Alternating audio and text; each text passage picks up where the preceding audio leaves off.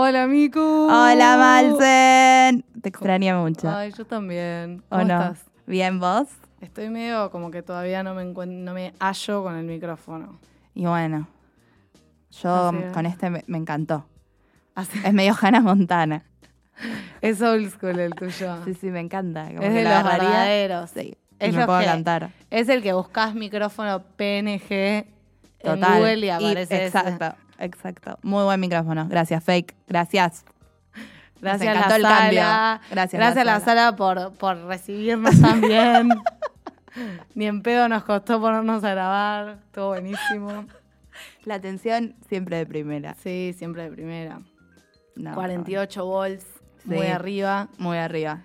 Eh, no, bueno, pero en verdad, este capítulo va a hablar de arte, en general, porque Mika trabaja en una galería, como muchos ya saben. Los que me O- conocen. Sí, y los que no me conocen se están enterando ahora. Lo habremos dicho, creo. Sí, puede ser, puede ser. La, eh, la galería se llama Revolver y tienen una en Perú Y una en Buenos y una en Aires. Buenos Aires y Mika es la encargada de la galería de Buenos Aires. Exactamente. Ay, ella muy orgullosa de tu trabajo. Pero bueno, vamos a hablar con Luis Enrique Cort, que es un artista de la galería, él es peruano. eh, y no, tiene nuestra edad Y tiene nuestra y edad. está representado por una de las galerías más grandes de Perú, que es Sí. Revolver, de las galerías contemporáneas, ¿no? Eh, y nada, queríamos hablar un poco con él. Ya, ya escucharán Sí. lo que hablamos con él. Pero más allá de eso, Mientras damos nuestra introducción. mientras, mientras queríamos charlar entre nosotras y hablar un poco del desamor Uf, que estamos sufriendo ambas. ambas. No sé si fue la luna en Acuario. Nunca me la terminaste de explicar muy bien, pero no, yo no, casi enten- no segura. entiendo nada de la luna en Acuario, pero Acuario es el signo más como volado y artístico Sí. de todos. Eh, y yo me sentí estafada. O sea, Uh. literalmente me robaron. Me robaron en la calle mi celular. Te estafaron de verdad. Me estafaron de verdad. Y, y me siento como estafada por la vida. Como que toda esta semana fue como una. Estuve como en una situación como diciendo, no puede ser que van cinco meses Es una de locura. estar encerrados. O sea, me siento estafada por mi gobierno, por... Es que, es que no puedo creer. No, igual para mí esta semana fue muy, muy intensa, muy... de- o sea, no había caído hasta que te robaron a vos ese día, Sí. que me avisaste, y por ahí me puse más consciente, Mm. pero sí, tuve unos altibajos que en realidad fueron bajos, bajos, bajos toda la semana. Sí. Eh, Sí, yo me peleé con amigues. Yo también. Sí, sí, fue una semana re complicada. Ah, no me habías contado, yo no te conté tampoco. No, bueno, ya nos contaremos. Sí, Eh, bueno, no vamos no a quieren- entrar en detalle acá porque nuestros amigos se escuchan. Pero, pero sí me agarró una angustia y unas ganas de pelearme. Yo el viernes lloré todo el día, bueno, eso sí te conté. Y me fui a los brazos de mi compañero de vida que no me quiere garchar. Mm, mm. Terrible. eso. Terrible. Como que uno, a mí me, me pasa mucho, me está pasando ahora en la cuarentena, siempre vuelvo cuando no encuentro nada, medio como que vuelvo al pasado y a revolver cosas del pasado. Pero todos, me parece. Es como que cuando Sí. cortás, empezás a buscar a gente del pasado. Sí. O del futuro no tenés nadie. Nadie te Es avisó. Nadie te dijo, che, te voy a estar esperando. Avísame cuando cortes. No, tenés que buscar para atrás. Es lo mismo. Em, no, no, sí está, la verdad, creo que la cosa está bastante complicada. Bueno, Mica, podés contar tu... Mica, no, nunca la va a escuchar, así que estoy en una con mi ex. Como muchas ya sabrán igual. Pero estoy en una muy Creo que- mala. Creo que muchos podemos, muchos podemos em, como relacionarnos con, con mi estar en una. Y sí, Sí, igual sí. porque obviamente que estás, cortaste, arranca la cuarentena. Y medio que no vas a encontrar a alguien con el que estabas mejor. O sea, No. digo, aunque estabas, por ahí estabas como el ojete, ¿eh? Sí. Por ahí estabas muy mal con esa persona, pero digo, Sí. No, hay algo de que, de eso, de, no hay oportunidad. No, no hay oportunidad. O sea, tenés que buscarla muchísimo vos y es duro. Es duro buscarla. No, además la gente no está disponible. O sea, Sí, están en otra. No sé qué tienen mejor para hacer. para, yo tampoco entiendo. Pero bueno, están en otra. Yo tampoco entiendo. Pero bueno, si esas son sus excusas, está bien, cada uno elige. Ustedes se la pierden. Pero, de verdad que es así. Que, o sea, entiendo, mucha gente me dijo, sí, mis amigas también volvieron con su sexo, están con su sexo y no sé qué, y es normal. Pero Mucha gente también está tipo haciendo la separación Ah, sí. ah, en cuarentena. Yo igual no O sea, se viví en primera separando. persona eso. No sé quién. Creo que como que Ah, no, sí. no nuestra generación, Puede ser no nuestra generación. pero te juro que escuché muchas historias de separación en la cuarentena. No, nuestra generación no es tan boluda para quedarse sola en la Eso pasa. Si ya está con alguien, ya está. Lo aprovechás.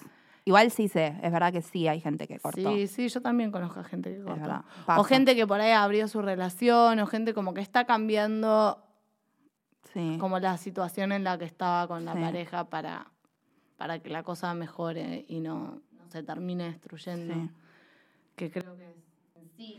Es que para mí es muy fácil imaginar que puedes hacer cosas o que pueden pasar cosas en este momento. Porque no sé qué pasa, pero yo que sufro mucho de como soñar despierta, cosas buenas y malas, Sí. como de imaginar mucho, está tipo potenciado mal. Inclusive el sueño. Sueño. Ah, los sueños ni hablar. No, los sueños están re en unas. Yo Sí. estoy de joda bastante en, En, los sueños. en serio, qué bien. No sabes, Yo el otro día pesadillas. fui. No, no, el otro día fui a eh, una fiesta después de los MTV Awards. ¡Ah, wow! Yo no Después estaba- fui a desfiles de moda. Tipo, me garché a tres pibes en una noche. Ah, Ah, no sabes lo que fue. Tus sueños están buenísimos. Hay que ser... No, yo solo pesadillas.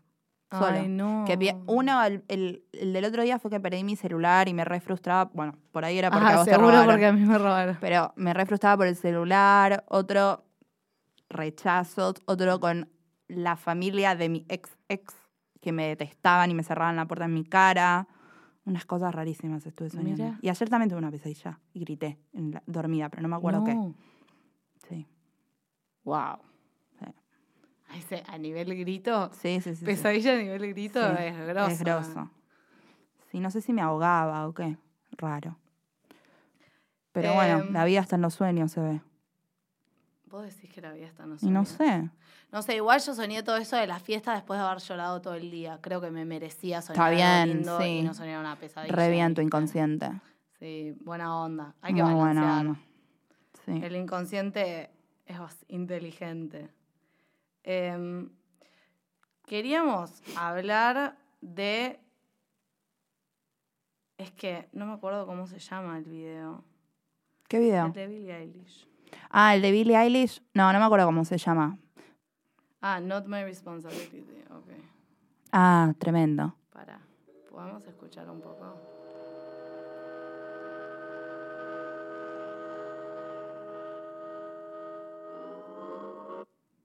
Para, quiero mostrar. Hay una parte que... Would you like me to be quiet? Do my shoulders provoke you? My chest? Am I my stomach? My hips? The body I was born with? Is it not what you wanted?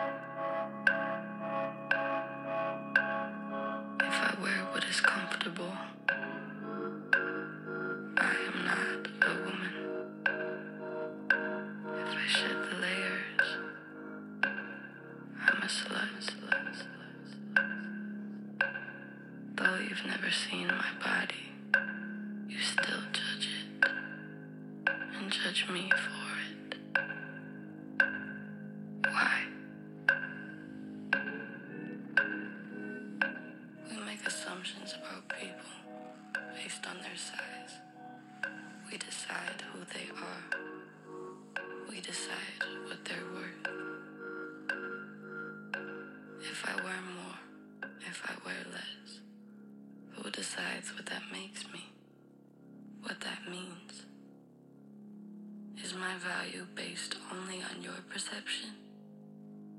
or is your opinion of me not my responsibility? Wow. Wow. Ese video de Billie Eilish se llama Not My Responsibility y es ella sacándose la ropa.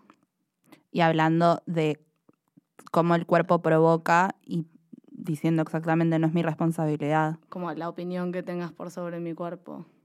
Sí. Em, y Es muy fuerte.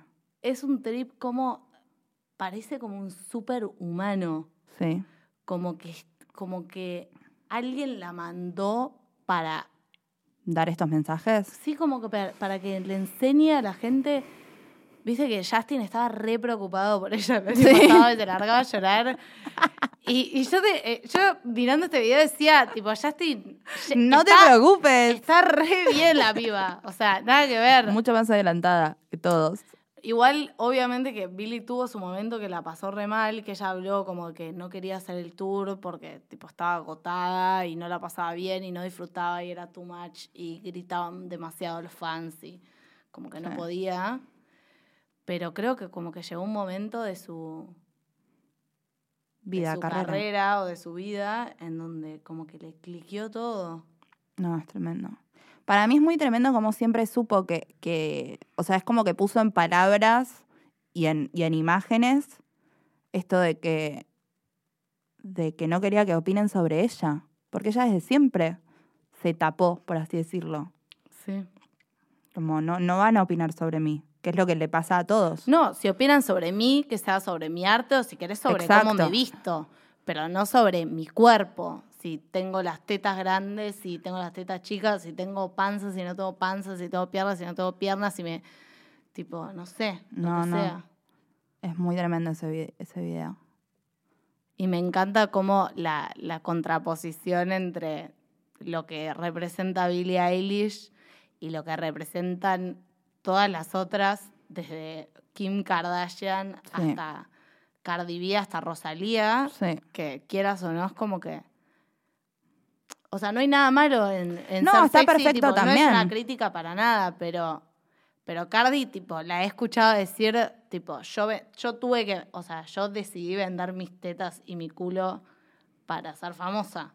Sí. O sea, como, como fue una decisión propia, ¿entendés? Consciente, pero sí. Consciente, pero... Y sí.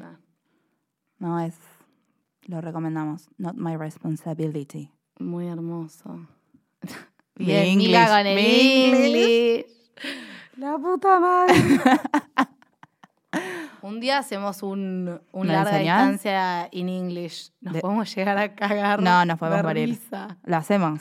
Lo hacemos. Bueno, traemos a alguien international Ay, resto de una. Hay que pensar. Pensamos, quizás Kim, vemos. vemos quizás vemos, Kim, vemos. quizás Kim. Quizás si no, la llamo a Billy. Billy también está en la lista digo- de entrevistados. Sí. De una. Ay, me encantaría poder entrevistar a gente que... Que sea tan famosa. No, pero ubicás como... Hay algo, siento como que hay algo en, en el, en el aura de esas personas, tipo, ¿por qué atraen a tanta, tanta gente? Como ya es, ya es absurdo la cantidad, o sea, mueven, Obvio. mueven mares, mueven mareas, mueven mundos, ¿entendés? Es muy loca la fama. Mm. Sí. Es muy loca. Pero. Pero sí, provoca llorar, gente llora. Y hablando de cuerpos, Vamos. bueno, vamos a hablar con Luis Enrique ahora. Eh, el artista de la Galería Revolver. No, pero vamos a hablar con Luis Enrique. eh, la que bueno, persona... la persona que tiene un cuerpo y un alma hermosa. Y mm, nada, él justamente trabaja sobre la anatomía, transforma las partes de nuestro cuerpo en partes de su obra, trabaja mucho con el 3D, con la cerámica, eh, nos transforma o transforma partes de nuestro cuerpo en mutantes que están increíbles. Así que después busquen su obra, después de Después escucharlo. lo en arena, obvio. Pero nada, vamos a hablar con él. Así que nada, Dale, Luis. ¡Vamos, Luis! Para, pues no sabe usar Google Meet. la mesa me cansé de esta tristeza y yo tampoco sé disimularlo quieren más. Te juro que me voy a acercar. Bienvenido a larga distancia. Hola, mis, ¿cómo están? ¿Qué tal? Bien, ¿y vos cómo estás? Bien, todo tranquilo acá. Este, bueno, está haciendo un montón de frío. Este, ayer hice parrilla, pero nada, encerrado. Yo estoy igual acá. Justo hemos estado remodelando el apartamento para hacer espacio para home office, para tener un espacio de oficina. Este, así que nada, Muy en eso bueno. ustedes, ¿qué tal todo por allá?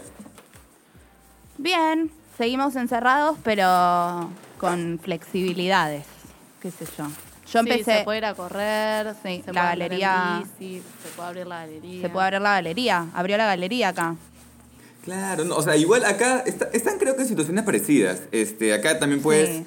salir a hacer ciertas cosas, pero igual eh, todo lo que es cultura está cerrado, por ejemplo, los museos, las galerías, eso sí está cerrado. Pero sorprendentemente otras cosas como, no sé, pues de hecho, eh, hace como cinco días fui a la peluquería, después de mucho tiempo. Wow. Y, y era una poca cosa que estaba abierta, pero nada, o sea, hay, hay ciertos negocios que sí están como accesibles.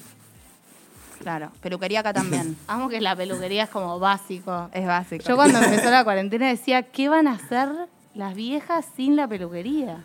Sí, yo también. Pero vieron, yo me quiero en Estados. Unidos vieron este, las señoras que salían a protestar como que quiero hacerme las raíces y estaban así como que o sea, porque claro, o sea, ac- acá nadie se queja de, de que, o sea, no hay protestas porque igual como que por alguna razón, o sea, hay mucho más sentido común que allá. Pero Mm. las razones por las cuales la gente protestaba eran como muy chistosas, ¿no? Como justamente las peluquerías era todo un tema. Y veías a todas las No, Karens wow. así como desesperadas, así como ¡ah! Eh, yo me sentí un poco así. Un poco. Vos querías ir a protestar con ella. Te sentías identificada. eh. Claro, No, claro. buenísimo. Sí. Eh, No. mm, Bueno. ¿Querés no, iba a- arrancar vos? Arranca vos. Sí. Em, no, igual iba a decir que, em, que nada, acá en tema de protestas sí hubo protestas, pero pero un poco más serias, siento. Como Claro, relacionadas a temas laborales, a temas económicos, Sí, sobre el manejo de la crisis, pero nadie está en contra de que se usen mascarillas, o sea, por el No, contrario, la claro. gente está con los protectores, o sea, acá, de hecho, la gente está mucho más... consci- Tengo amigos en, en, en Euro- o sea, que, ponte, en Inglaterra que tampoco están usando mascarillas, y es como... Es súper loco la diferencia cultural en eso, por ejemplo. Sí. Sí. Creo igual que nos metieron un miedo desde los medios que hace, o sea, la gente en Latinoamérica escucha mucho a los medios de, de- desde televisión, radio, todo, y que metieron tanto miedo al principio de la cuarentena que la gente está cumpliendo. Igualmente, los casos tampoco es que bajan tantísimo más Por los cuidados. que en. Europa, ponele, sí, es que al final del día, ponele, afuera no te puedes contagiar, pero adentro sí. Entonces, la gente igualmente si va a trabajar o lo que sea, se puede seguir contagiando. Obvio. Entonces, no sé. Sí. Es, es complicada la situación del barbijo. Para mí es un tema, no sé, mi tío poner no usa barbijo porque Ah, ¿no? se leyó estudios de Stanford que dicen que te hace mal y que es básicamente al pedo si no vas a estar más cerca de dos metros con, de a dos metros con alguien. Mira. Sí. Pero bueno, no sé. Como se No- sabe tampoco del virus, yo lo uso por, la, por respeto a- Claro. Sí. al otro. Pero ponte, nosotros, yo y Mika nos cruzamos, o sea, justo antes de todo esto, Ay, nos cruzamos tremenda. en Japón, así como un, un día, este, porque yo Sí. justo estaba por una residencia eh, y, y Mika todavía has viajado también. Y, y la gente estaba súper, este, o sea, todos estaban con mascarillas todo el tiempo, o sea, y eso, eh, cuando Pero la gente no se lo ponía... Estaban todos muy tranquilos ¿Qué cosa? en Japón. Que en Japón yo sentía en que todos estaban muy tranquilos. O sea, estaban tranquilos, pero igual están súper eh, atentos a los protocolos. O sea, un par de veces me acuerdo que vi una noticia de alguien que se subió al, al tren sin mascarilla y empezó a toser y pararon el tren y, y lo bajaron. O sea, No. porque era un, eh, porque era un, un bioterrorista en potencia, ¿no? Entonces, Wow. este, literalmente, o sea, sí, sí, entonces, pero si es que cumplías con los protocolos, la gente, o sea, la gente se sentía segura porque todos cumplían con los protocolos. Hay como Claro. esa, había como esa confianza en, en, en social de alguna forma, ¿no?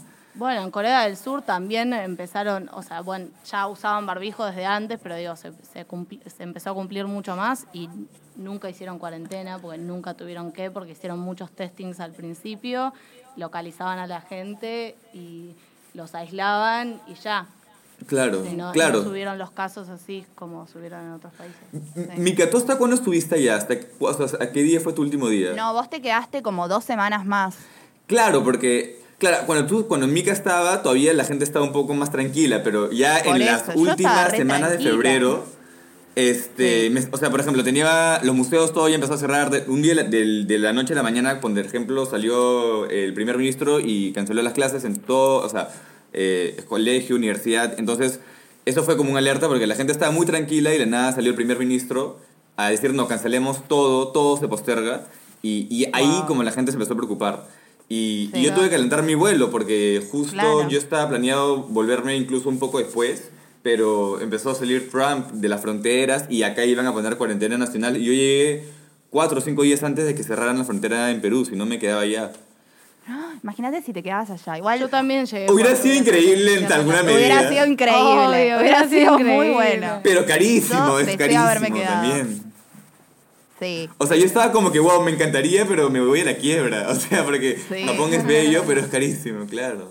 Es carísimo. Sí, no, no. ¿Te acordás? Justo ayer estaba viendo en Netflix, hay un programa que te muestra, que es como un restaurante chiquitito, típico de, de los de Japón, como el que fuimos, que, que la gente va y pide lo que quiere al tipo.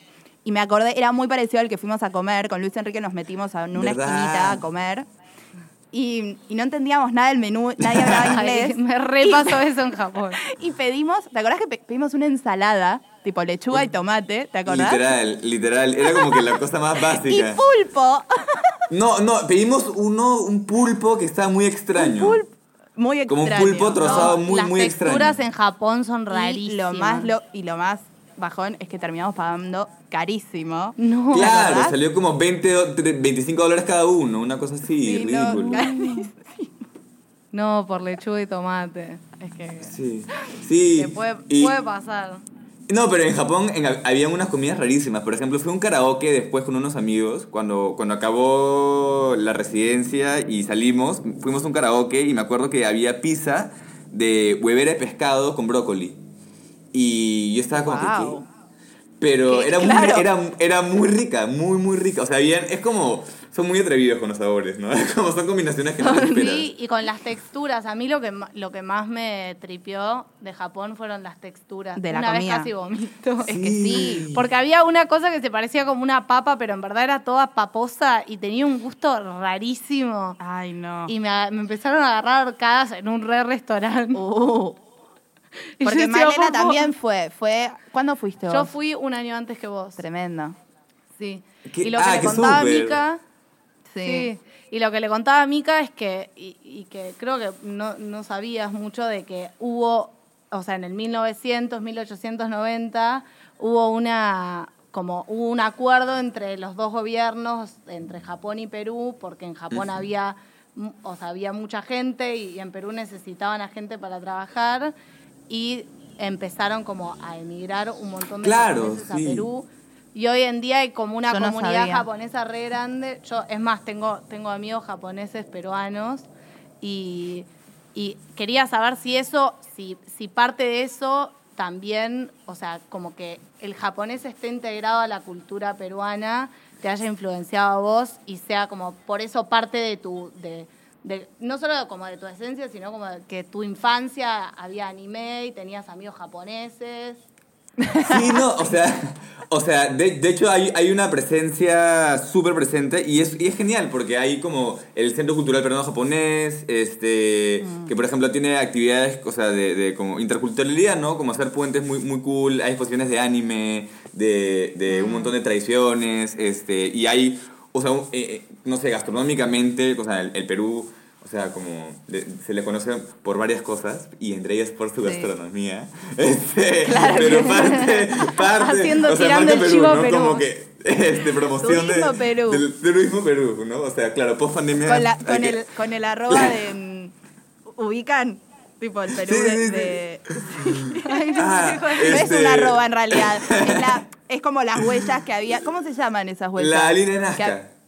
Claro, con Ah. las Claro, de sí, sí, entonces sí, Perú sí. Te, lo, te lo ponen con. Bueno, nada, me hizo acordar. Pero, eh, no, tiene un montón de influencia de la cocina japonesa. O sea, la cocina Nikkei y hay un montón de fusión. y- Claro. Y, no sé, pues tienes el centro comercial Arenales acá este, en Lince.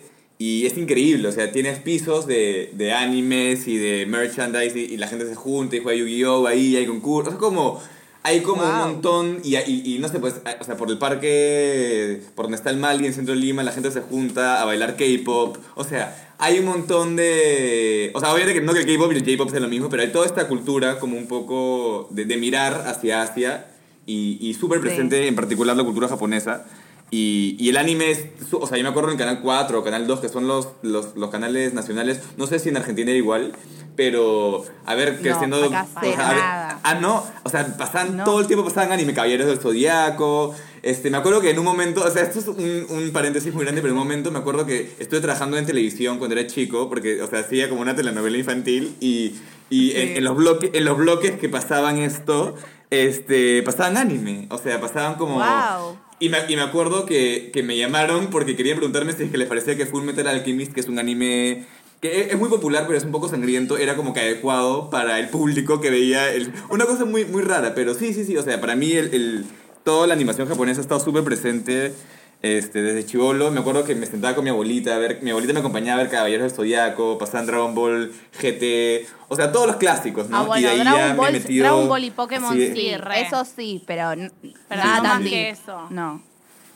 Es Sí. como solo de la gente cool saber qué es el Claro. estudio Ghibli. Ponele. Claro. Claro. O de la Ay, gente que es tipo re me fan de los me cancelaron los cómics. tickets. Ay, Ah, no. claro. Sí, fue súper sad. De hecho, había comprado los tickets que se compran como con un mes de anticipación. Y claro, cerraron Sí. todo y, y cancelaron los tickets. Pero igual, sí, o sea, sí. Eh, oh, espera, mi, mi gata está un poco alterada. Sí, tranqui, Ah. tranqui. Dale, amor. No, ya no está bien, está bien. Ah, es que justo. Hola. Estamos, en un- estamos conversando. Hola, Joaquín. Hola, te mando No un te saludo. escucha, amiga. Ah, claro, no me escucha. Sí, no te escucho, sí, bueno. Ahora, ahora- ahora- o sea, sí, ya, te aviso cuando, cuando, ya, ya, en fin. Es que, ya, justo hoy salió esto, unas en fin, sí, no, el anime sí, Bueno. todo bien. Con el anime todo bien. Aguante. No, es que sí. Vos me recomendaste un montón, que la verdad seguramente nunca los vi, pero... A mí, a mí hecho- hay algo como de la, de la estética del anime que, que no termino de conectar y creo que es por eso, que por ahí si de chica me hubiesen puesto más anime hubiese conectado más, pero hoy en día conecto más con el con más con el estereo, con la estética Simpsons que con la estética anime. Claro, con sí, de hecho, sí, Ah. sí. son súper diferentes. no, son súper diferentes. Y por ejemplo, no sé, hay esta página que se llama Crunchyroll, que es como un Netflix de animes. Este, y, es, y es cool porque hay un montón de animes que, por ejemplo, eh, salen en Japón y se demoran mucho en salir acá, o no hay un medio de distribución. eh, porque o bien eh, los cómics demoran mucho tiempo en venir, o, o vender, o sea, DVDs es complicado, y entonces es como este streaming que, que está a la par con, con, con los releases allá. Y, y tiene un bueno. montón de contenido súper cool, pero es, o sea, hay un, hay un tema con el anime que es un poco pesado, o sea, tiene como una densidad, como es un poco dramático en, en alguna medida, como Sí. hay animes que son muy ligeros, pero siempre tienen una teatralidad, ¿no? Desde la música, las voces, entonces es un poco como exagerado en alguna medida, o sea, siempre es bien, como te digo, teatral, y, y si no te acostumbras a eso, eh, ponte, no sé, pues Family Guy o South Park, a pesar de que tiene un humor así bien, bien, este, in your face, así como, Sí. este, es re irónico. simple el, dibujito. Eh, es más sencillo en alguna medida, ¿no? Claro. Como los chistes son más como... Total. Sí, no sé, hay algo por No, ahí de todas formas. como el dibujito de South Park es, es un es un blob, es como un, un tipito así y nada más, como línea, Claro. fondo, 2D, Sí. Claro, y, y, Y el y a anime veces tiene mucha más arcos. información. mucho detalle, Mucho detalle. Que está buenísimo. obvio. Sí. Pero sí, sí es complejo. Y, y, y claro, o sea, yo tengo, o sea, me acuerdo que ahora estaba en el colegio y yo era como le dije a míos, oye, tipo, veamos ese anime. Y me dicen, no, o sea, ¿cómo? que O sea, no puedo ver un anime, ¿qué te pasa? Y yo, ¿pero por qué? Y claro, siempre hay como que hay gente que le tiene reacciones muy adversas al anime y me parece muy chistoso, ¿no? Este. Sí, Sí. es acostumbrarse, creo, como todo. Pero es bastante interesante.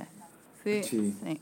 O sea, la cultura, lo que le decía a Mika, para mí es que la cultura oriental es muy graciosa porque tiene como este lado social como re awkward y re cerrado, pero a la hora del arte y de crear son explosivos. O sea, de ahí sale, de Japón salió Yayoi Kusama y Rei Kawakubo, que no sé, son están completamente de o sea, rom- rompen con todos los Es que sí. esquemas de Todo en arquitectura es lo mismo. sí, en arquitectura, cagado ando, o sea, es, es todo como que Sí, son muy adelantados. es un Muy, flash eso.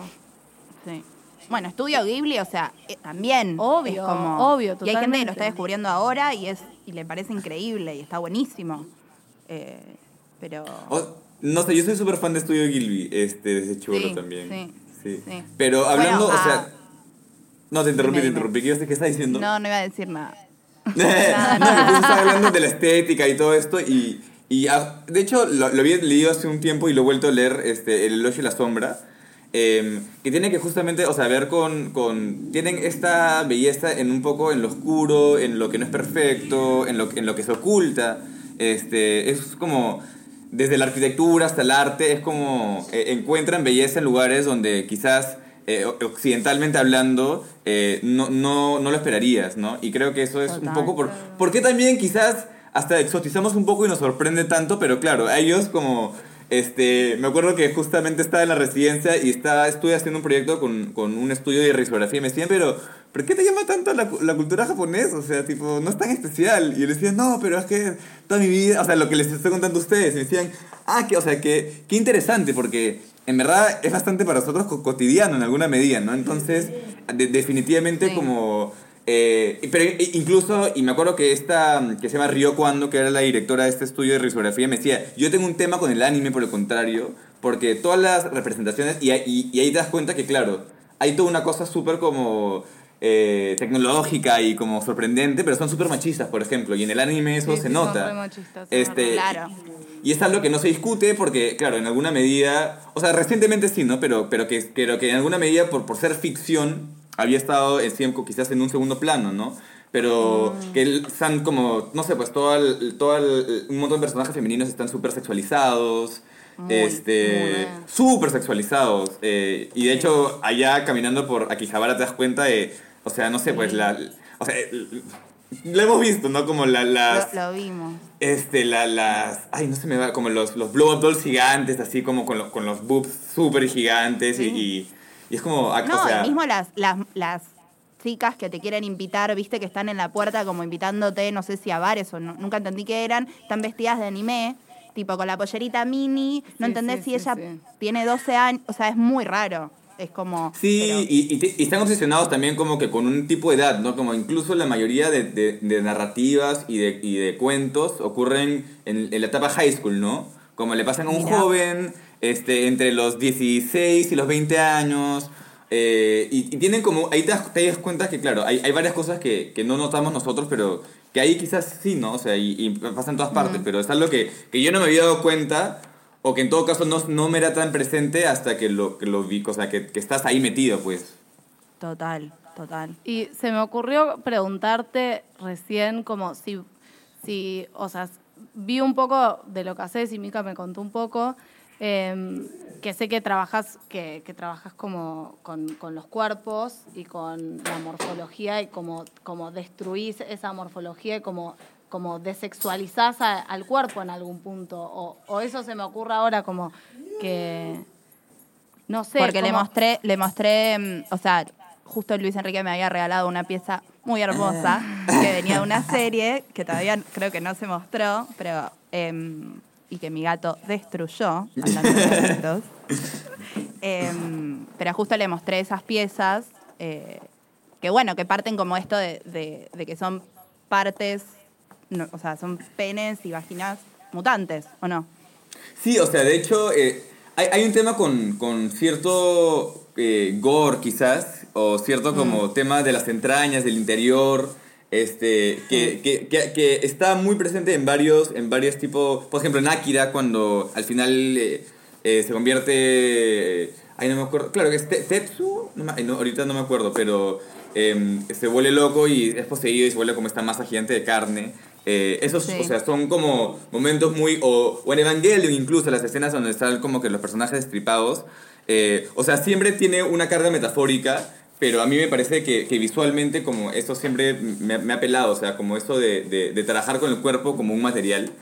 Y, y, conver- y convertir eso de alguna forma en una estética, ¿no? O sea, pero no el cuerpo literalmente siempre, sino también este, e- en diferentes niveles. O sea, yo trabajo un montón con fabricación digital, con tecnología. Entonces, por ejemplo, esa cerámica era una impresión 3D que le había sacado un molde que le había hecho en cerámica, pero que venía justamente de representaciones médicas de, de, de los genitales de un embrión, ¿no? Como el embrión se, se construye sexualmente, pero que en verdad es un espectro. O sea, en, en algún, en algún momento todos somos mujeres y las diferencias en verdad y el peso que le damos a la genitalidad en el sexo, etcétera, está socialmente construido, pero a veces también, por ejemplo, esta, esta pieza que estuvo de respuesta en la galería también, que era como este hongo, que era Sí. como un pulmón eh, y que parecía que tenía como unas caras insertadas y que era un poco sobre eh, el, el trasfondo o el- el- la metáfora sexual detrás del entendimiento de la tecnología en la actualidad, ¿no? Como con la nanotecnología o la edición genética ya estamos como teniendo tanto control sobre la realidad que estamos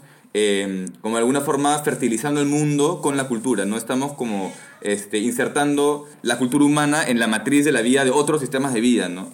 Eh, no humanos. Y eso tiene una connotación sexual, porque la vida es sexual, o sea, viene del acto sexual, y porque, eh, o sea, hay como este, este, este simbolismo de, de sexual también de cómo opera la, la tecnología. Varias veces como que he leído, o sea, de Beauvoir hasta Heidegger, hasta como filósofos más modernos han notado que, que la tecnología opera de la misma forma en la que opera el patriarcado, ¿no? O sea, es- esta- estas caracterizaciones de subyugación y control se, se replican en, en la forma en la que la tecnología se relaciona con la naturaleza y lo oprime y la explota y la toma como una fuente de materia prima, ¿no? Pasiva a disposición del hombre. Eh, entonces, hay muchos como matices eh, sexuales, sensuales, corporales, eh, porque al final las ficciones que usamos para organizar el mundo vienen de nosotros. Entonces hay como esta clase de, de materialidad del cuerpo, el cuerpo mental, el cuerpo social, que, que es un poco asquerosa en alguna medida. O sea, es, tie- tiene una carga un poco pesada y densa. Y me parece que en muchos casos como esta, esa carnosidad, esa morbosidad que está en, en algunas escenas icónicas de anime o en, en algún, en el trabajo de, por ejemplo, algunos trabajos de artistas japoneses, incluso las representaciones como de, de los pulpos que se relacionan sexualmente con las mujeres y son como estas circunstancias bien sórdidas, este, creo que hay como ese lenguaje visual ahí para construir eso, ¿no? para hacerlo visible de alguna forma. Creo que hablé en un monólogo así larguísimo, pero... Pero- No, pero sí. estuvo espectacular. Es muy Sí, sí, increíble. Es No, muy, es muy lindo amo. todo lo que decís. De verdad. No, Eh, sí, es que t- nosotras queríamos saber como, cómo vos veías el presente, o sea, y cómo, cómo ves el futuro con la tecnología, o sea, que como socialmente, cómo puede llegar a cambiar todo después del coronavirus y después de, no sé, de, de, de cómo nos están como adoctrinando para quedarnos en nuestras... O sea, yo, yo, lo, yo lo veo desde un lado un poco más tétrico que por ahí. Como que para vos nos están preparando para nunca Para mí salir. nos están adoctrinando para nosotros somos el orden y ustedes tienen que aceptar Ese que orden. nosotros no les vamos a, o sea, que la libertad que ustedes tienen es solo una idea que se creó, pero en verdad se la podemos sacar en un segundo. ¿Cómo está pasando? Claro. Eh, un rato. Eh, no, sí, sí, no, que justo me están hablando. Eh, lo que te decía, eh, no, sí, o sea, hay...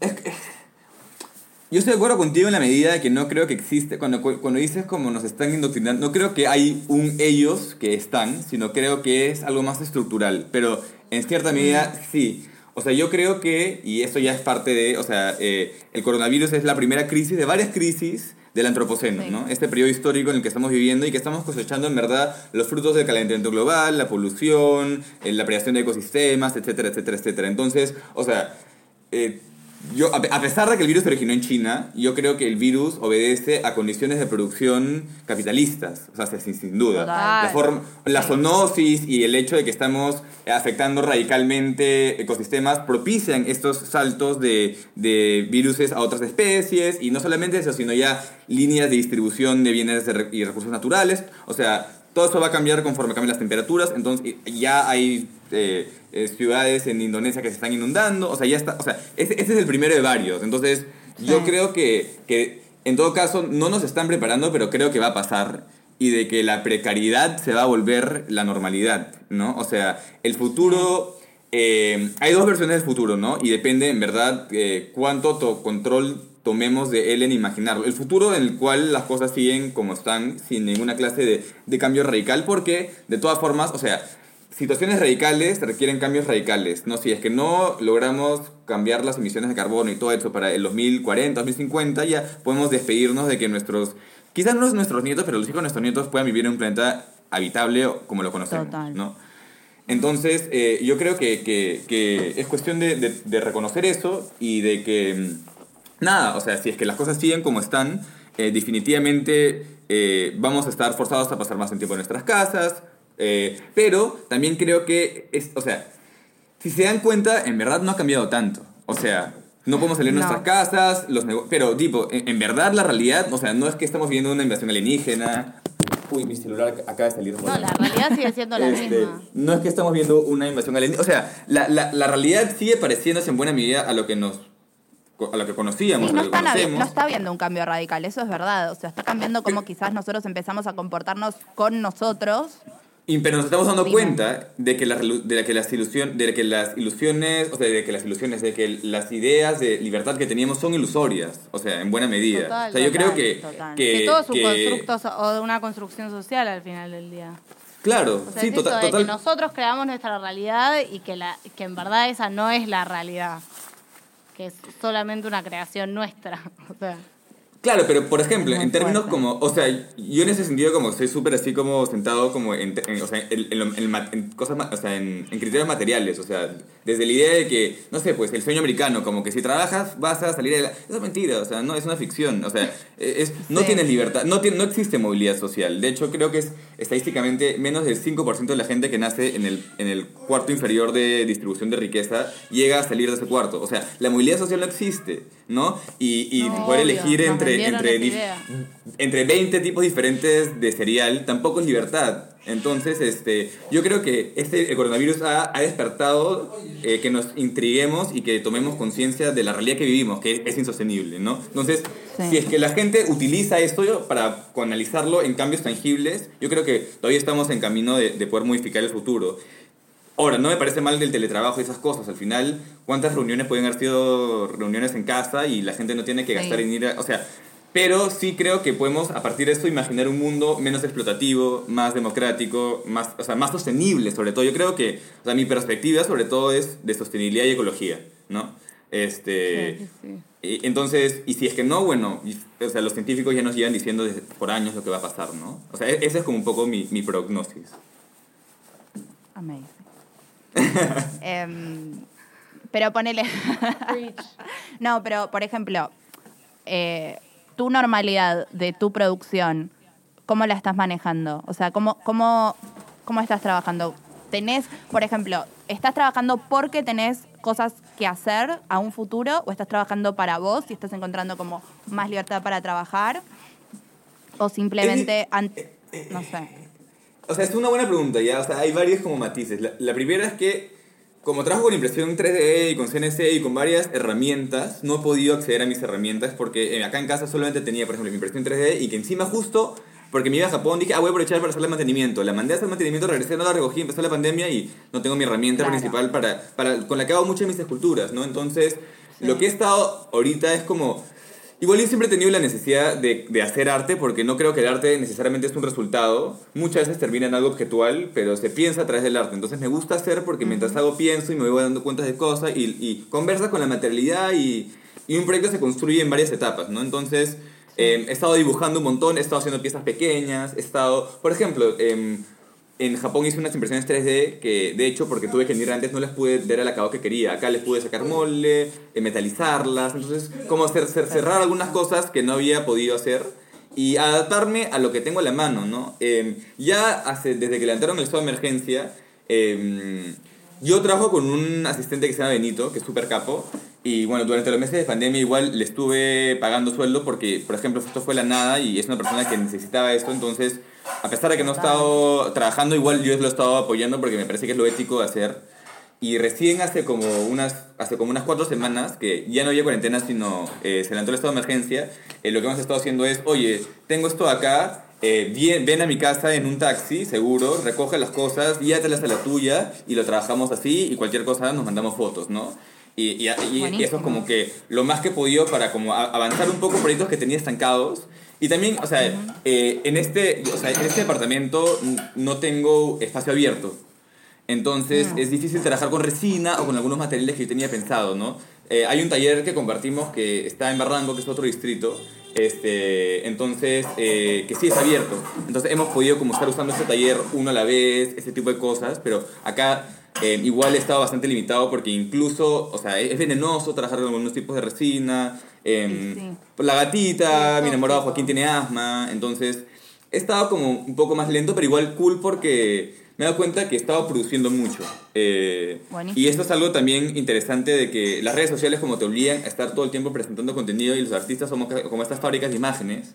Este, Y claro, o sea, tú produces una obra, pero la haces con o sin intención de venderse, pero igual hay tiempo y energía detrás de eso, ¿no? Entonces, Total. eh, me he dado cuenta que puedo, por ejemplo, quizás eh, hacer menor cantidad de proyectos, eh, pero quizás hacerlos a una escala mayor eh, y con más eh, calma que, que lo que he estado haciendo que es, por ejemplo, investigaciones a partir de un grupo de conceptos, eh, como ir disociando y deconstruyendo esos conceptos. Entonces, ahora que he construido un montón de cosas, quiero armar un cuerpo de obra eh, con estos cimientos ya investigados, ya bien soldados, y claro, eso ya es mucho más de experimentación material, este, hay, hay varias cosas que quiero hacer que son robóticas, entonces eso ya en verdad es como sentarse a programar, eh, son cosas que tienen un mayor grado de complejidad. Entonces estoy pensando como que aprovechar justamente eso para adoptar quizás otro modelo de trabajo que, que, que se adapte mejor justamente a las circunstancias, ¿no? Sí. Increíble, y por ahí como que, como que tu arte se elevó, por así decirlo, porque ahora va a tener como mucha más profundidad, al menos para vos, no importa si el, si el que lo está, el espectador lo entiende o no lo entiende, pero digo, al menos para vos va a tener como más sustancia y no vas a estar, o sea, es como que también frenamos esa cosa Esa idea de capitalista. No, no para solo, entregar. No solo de estar corriendo para entregar y para llegar y para hacer y para mostrar y para no sé qué, sino es como para, o sea, también es como volver a la base de tipo, ¿para qué estoy creando? Y Y, y tengo que crear todo esto, por ahí esta idea la puedo explicar en esta única obra y no en un millón de obras. sobre Para que se vendan. Exacto. Para que se vendan un Y- millón.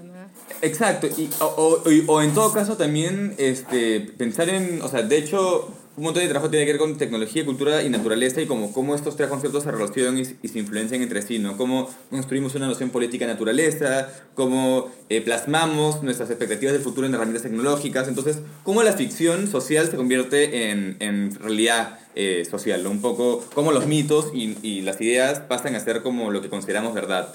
Y eso me parece súper interesante, pero he estado muy enfocado en la parte, por ejemplo, tecnología y ahora me está viendo más hacia igual la tecnología, pero gi- gi- girada más hacia el bioart, ¿no?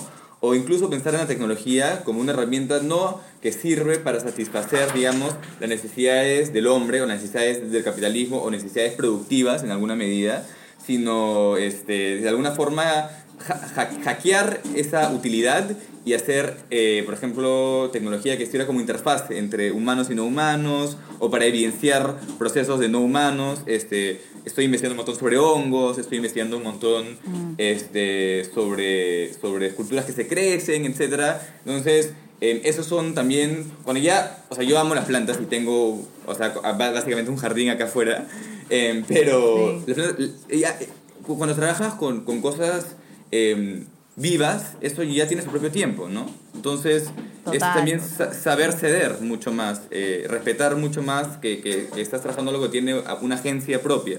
Y eso es súper interesante también. Sí, es como yo cuando hago kombucha. Claro, te Claro, claro. es lo mismo que la es. Coca-Cola, ¿entendés? Tengo que esperar. Es que O cuando sí, haces, es no sé, pan con masa madre, esas cosas, o sea, en verdad tiene una, tiene, Tenés tiene que una vida. sí. Le tenés que dar, le tenés que dar amor. Allá también se puso muy de moda el pan de masa madre. Ah, sí, todo el mundo está haciendo pan de masa madre. Este, el, plan de la, el plan de la cuarentena. esa Sí, claro, pero me parece genial eso, me parece genial que la gente esté Obvio. como que produciendo sus propias cosas. Este, o sea, espérate, dame un segundillo.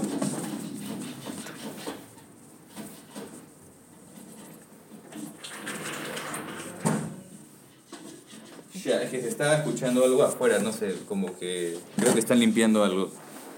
Eh, ¿Me escuchan? Sí. Ya, ya volví. ya nada, bueno, un poco eso, sí, sí.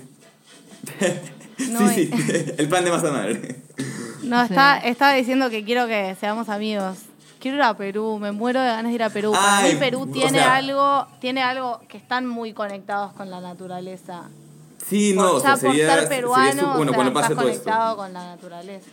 Sería lindo que vean, no, hay cosas muy lindas para ver. Este, de hecho, em, estamos viendo para cuando, cuando se levante el estado de emergencia, este, que queremos hacer unas investigaciones y unos proyectos en la selva, en la ceja, en la ceja selva. Y bueno, eso, eso está pendiente, ¿no? Pero, pero lo lindo de Perú es que, claro, tienes la costa, la sierra y la selva, entonces tienes una biodiversidad Sí. alucinante, o sea, una, una cantidad de, de paisajes tan diversos y bueno, obviamente es marca Perú.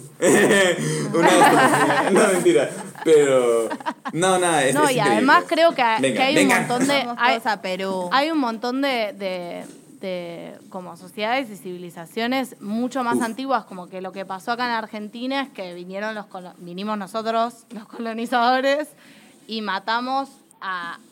Primero que no había, eh, no había como un centro inteligente, como lo más cercano que teníamos eran los incas en Perú. No es que acá en Argentina, acá había más, más tribus nómades, por así decirlo. Em, y, y lo que pasó acá es que se perdió mucho eso de. O sea, la conexión con la tierra es el caballo y el gaucho y el mate, como que. Sí, es no como hay- más actual. y, y no hay como esa cosa de la hierba que te cura y la bruja y el que te da electricidad porque está conectado con la tierra y puede controlar su cuerpo, como que Sí. falta mucho esa como conexión con el, con el más allá que siento que en Perú re hay. Re. Es tremendo eso. De hecho, este, hay una civilización madre acá que se llama, que se llama Caral, eh, que está al, al- o sea, en, en el peso de potencial histórico de civilizaciones como la egipcia, por ejemplo, ¿no? O sea, y esos mucho antes de los incas. Hay un, hay un, hay un legado alucinante, en verdad. Incluso, o sea, incluso en Lima hay huacas en la ciudad, ¿no? Que son como construcciones este, de diferentes culturas. Está la huaca puyana. Hay, hay varias, o sea, la huaca puyana es como donde hay un restaurante que es muy rico también. Pero hay varias huacas en Lima que son, que son a alucinantes también. Y aparte, este, bueno, o sea, todos los otros sitios arqueológicos que hay, o sea, miles, miles, miles. Sí, sí, como que no se, no se llegó a destruir la cultura y no se llegó como a... Como acá. Sí, como a, a- a callar. Acá los cuom, a, la- a los indígenas, los, los callan, por así decirlo. Y como que Sí, no hay hay, no hay tanta aceptación y respeto por, por otras Cero. culturas. Sí. Como que nos creemos más europeos en Argentina y somos bastante boludos, te digo. Acá igual fue un... O sea, se- se- hubo una resistencia súper fuerte para evitar justamente que se borre. Se perdió un montón de todas formas. O sea, se, se, borrió, se borró mucho Obvio, conocimiento. Pero... pero eh, no sé, pues, o sea, habían estrategias. tú te vas a alguna de las, de las eh, iglesias que están, por ejemplo, en, Cusco, y, la forma en la que las comunidades eh, locales escondían los símbolos de sus propios dioses en la iconografía católica cristiana como una forma de poder rendirle culto en, en- o sea, en, en oculto, ¿no? O sea, sin que se les cubriera y hay un montón de historias así, o sea, de, de, de situaciones eh, súper interesantes, o sea, que, que tienen uf, para hablar así como por a rato. Tremendo. Sí, sí, sí. Ay. Seguiría hablando con vos tipo tres horas, pero después lo tengo que editar y me, me voy a querer suicidar. Claro. Pero, no, te juro, Luis Enrique, tenés que dar tipo cadena Tenés que- nacional. Ay, sí, por favor, no te podemos poner en cadena nacional. Total. No, volvamos a hacer esto, me ha encantado. genio. me enc- de hecho, creo que he entrado en modo monólogo varias veces, pero, pero me parece No, bueno, pero para esto. eso está. Para, nosotros estamos para escucharte a vos. O sea, Obvio. Interesante sos vos, no nosotros. No, noso- nosotras ya aburrimos bastante cuando hablamos al principio. Porque siempre grabamos una parte al principio. ¿Escuchaste? Bueno, eso te pregunto después. ¿Escuchaste algún capítulo? No, podemos cortar Sí, o sea, ahora de- bueno, la pasada... ¿Qué? Podemos cortar ahora y seguir Y seguir charlando. Como darle un cierre. ¿Corto? Podemos dar un cierre. No sé, no sé. O, le- o ya ¿Querés está. decir algo? Ah, más? ya. y- Eh... Ay, no sé qué más. no sé qué más decir. Chicos, vayan a ver mi arte a www. No, pero, pero Ah, después te compartimos. sos Igual tampoco. de otro planeta, posta. Mm. Yo te admiro no, gracias, muchísimo. Davis, por tenerme aquí presente. ¿Sabías? Hace, hace poco conocí a un, a un médico que me dice que él es descendiente de aliens. Tipo, y siento que vos re podrías ser descendiente de aliens. De Aliens. Como viste que hay. Sí, viste como que hay toda una historia de estos aliens que No, llegaron a la yo- Tierra.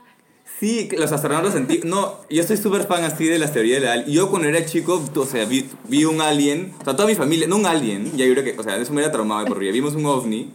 Este. Que, pero fue un avistamiento que, duró como tres horas. No, que duró como tres horas. O sea, fue. O sea, tipo, sí, película de terror. O sea, es algo que, de hecho, está en el libro que publiqué hace poco. Si es que lo quieren encontrar, está en Amazon. Es que sí. Este. Tiene un pero- libro. ¿En serio? Luis Enrique tiene Pero un libro. sí, sí, sí. Para, para, sí, sí, ¿qué? sí. Ah, ya me lo voy a bajar a mi Kindle. Y, y nada, Sí. fue una experiencia así súper loca. Fue, o sea, fue, era año nuevo, o sea, así rápido, rapidicho para, para cerrar. Era año nuevo, estábamos Dale, me este, encanta para cerrar. regresando a la casa de mi abuelita eh, y, y eran como las una de la mañana y la nada como que por sobre las nubes aparecen como esas luces que se empiezan a organizar como en un círculo gigante y, y bajan y son como estas esferas y están, o sea, mi abuelita vivía en la mitad de la nada, era mi abuelita, cerros y a un kilómetro estaba la casa de mi tío más abajo, como llegando a la playa. Era como, Bujama es como, eh, como unos 90 kilómetros de Lima, como, eh, Ok. donde la gente me iba que va a veranear, en fin. Pero mi abuelita vivía sola, y, porque le encantaba estar sola, y vivía en la mitad así de los cerros y no había nada a la redonda, y estaba este halo de luz gigante sobre nosotros dando vueltas, y todo era como que uh, así vibraba. Y de la nada estaba dando Wow. vueltas y pasaba de tener así 30 metros de diámetro a 200 metros de diámetro, así, y se expandía y se volvía a achicar. Y así estuvo como por tres horas. Este, fue así. Wow. Y después se congeló así, se paró en seco y los orbes empezaron a vibrar y todos se fueron así en direcciones opuestas. Mi abuelita ahí se había, o sea, había, o sea, ¿cómo te digo que en algún punto mi abuelita dijo, ya, si quieren secuestrarme, que me secuestren? O sea, ya estoy cansada, tipo, ya es for me. Claro. Porque fue larguísimo, o sea, Eso sí, duró. ¿qué? Ella se fue a dormir, me muero. sí, sí, sí, o sea, fue, fue súper, fue, o sea, en ese momento fue traumático, pero ahora me resulta como un poco chistoso, Pero- un poco chistoso. ¿Y hay, y hay otra, hay otra gente como de por ahí que lo haya visto o solo fueron ustedes? Sí, sí, sí. O sea, por Bujama eh, dicen que hay como, o sea, mi abuelita, que en paz descanse, decía que había como una base submarina de, de ovnis. Eh, no sé por qué. ah, decía que en sus sueños la había visto. Mi abuelita era así media mística. Eh, y, bruja de la selva. y después un montón de Sí. gente de la zona sí, sí han visto un montón, o sea, han visto, han visto un montón de, de ovnis y han habido varios avistamientos por ahí. Eh, por Mala, por Bujama, por Asia. Sí. Es que lo que dicen es que es que donde están todas, como que donde hay pirámides armadas. Ah, claro, puntos pero- energéticos, ¿no? claro, que son los puntos energéticos por donde se comunicaban, era como el internet de los aliens. Y de hecho, en la Como casa de mi abuelita, red don- en, donde estaba su casa, eh, donde estaba su casa, había, me acuerdo, en un cerro, como un graffiti, marcado en el cerro, tres círculos blancos hechos de conchitas de mar. Porque, claro, todo en un momento estuvo tapado por mar. Pero por alguna razón, en el cerro, como, como las líneas Nazca, por decirlo de alguna forma, habían tres círculos perfectos blancos. Y que nunca se borraron, nunca. O sea, o sea y, y eran Wow. como de, de conchita. Y te estoy diciendo, o sea, décadas. Eso, eso siempre estuvo ahí, nunca, nunca se ha borrado. Y si tú excavabas un poco, encontrabas huesos encontraba cositas, telas. Parecía que era una clase de. eh, eh, Como de ritual. de hecho, hay un cerro, hay un, hay un cerro que es, que es patrimonio, este, que, que, que ha sido como protegido, creo. Pero nada, loco, súper loco. Es que sí. Bueno, ya. Wow. Podríamos haber hablado mucho más con Luis Enrique de Aliens que con mi viejo que no sabe nada. Pero podemos hacer otro capítulo. Vamos a hacer un capítulo de Aliens. Claro, aparte, aparte. Aliens 2. Aparte, Aliens parte parte 2. Me encanta. Re estoy. Bueno, muchísimas gracias. Te queremos mucho. Yo también les quiero, amiguis. Aplaudimos. Pará, voy a, voy a parar esto. Eh, nada, cuídense mucho y, y stay safe, pues. Ah, ya, paro, paro, paro esto. Ya lo voy a parar, ya. Paro.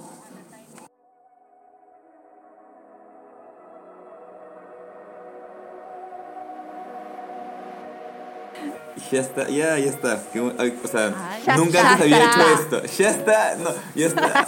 Pero nunca antes había hecho esto, me encanta, ya. Bueno, es. Esto es un Ibai, es una locura.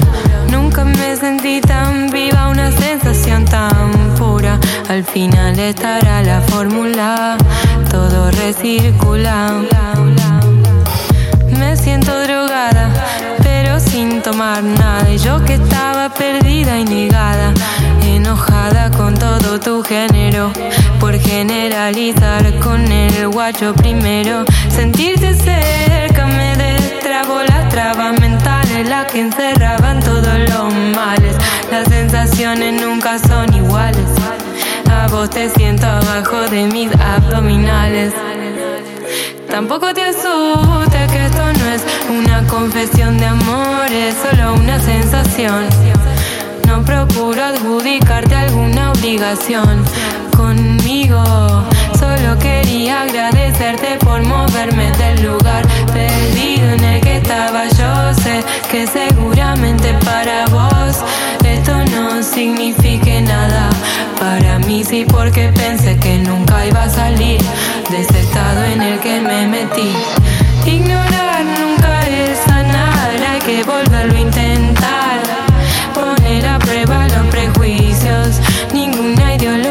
Es universal, no tirarse por el precipicio. Ignorar nunca es sanar, hay que volverlo a intentar. Poner a prueba los prejuicios. Ninguna ideología es universal, no tirarse por el precipicio. Relajar, sana también. Aflojar esos enroques que se oxidan con el estrés. El verano, la arena, el mar en los pies. Alinearon un poco mis pensamientos. El vereda es una combinación de elementos que confluyen en esta sensación que tengo. Pero uno fuiste vos. Me das paz y me calentas. Y para mí eran antónimos.